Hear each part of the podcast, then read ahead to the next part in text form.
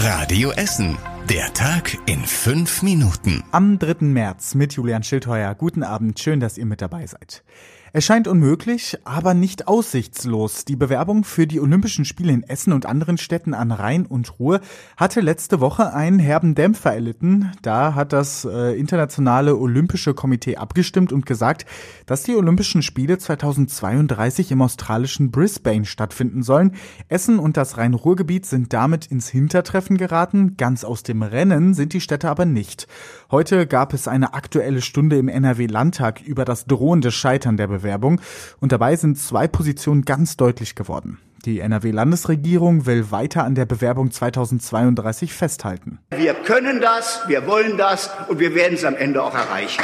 Das sagt NRW-Ministerpräsident Armin Laschet dazu. Ganz anders klingt das beim SPD-Fraktionsvorsitzenden Thomas Kutschaty aus Borbeck. Eins wird doch jetzt immer offensichtlicher in den letzten Tagen.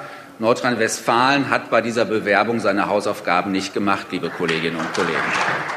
Aber es gibt einen Alternativplan. Falls die Spiele 2032 nicht nach Essen und die Region kommen, dann will sich die NRW-Landesregierung für die nächsten Spiele 2036 bewerben.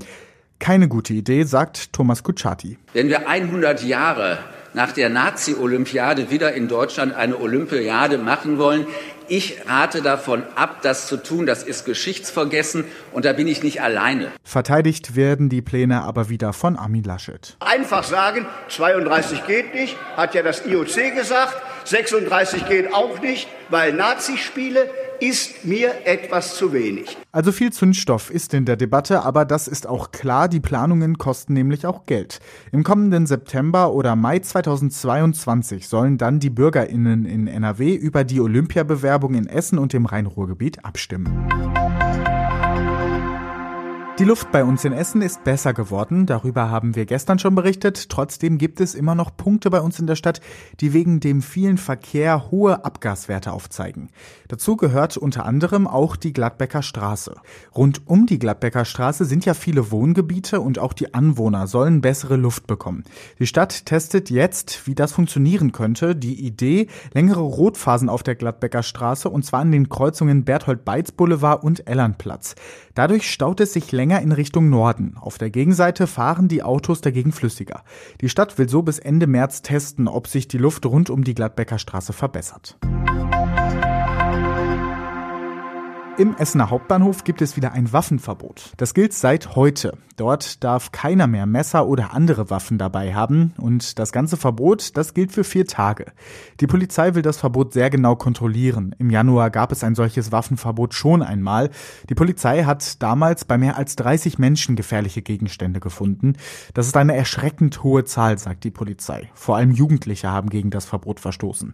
Für ein dauerhaftes Waffenverbot im Hauptbahnhof müsste aber das Gesetz geändert geändert werden. Und das war überregional wichtig. Die PolitikerInnen von Bund und Ländern sprechen über die neuen Corona-Regeln.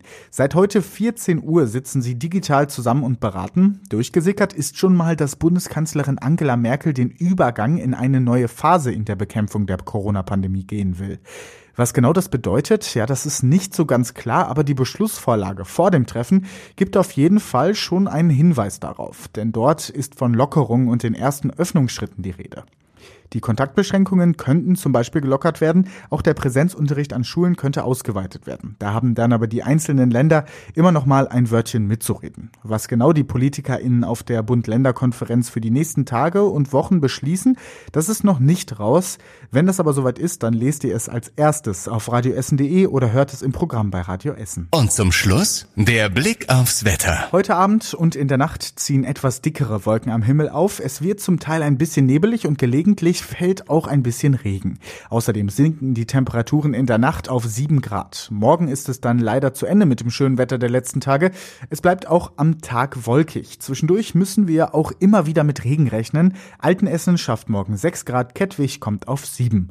Und die nächsten Nachrichten bekommt ihr morgen natürlich wieder im Programm bei Radio Essen ab 6 Uhr oder ihr könnt sie auch jederzeit nachlesen und zwar online auf radioessen.de. Das war der Tag in 5 Minuten. Diesen und alle weiteren Radio Essen Podcasts findet ihr auf radioessen.de und überall da, wo es Podcasts gibt.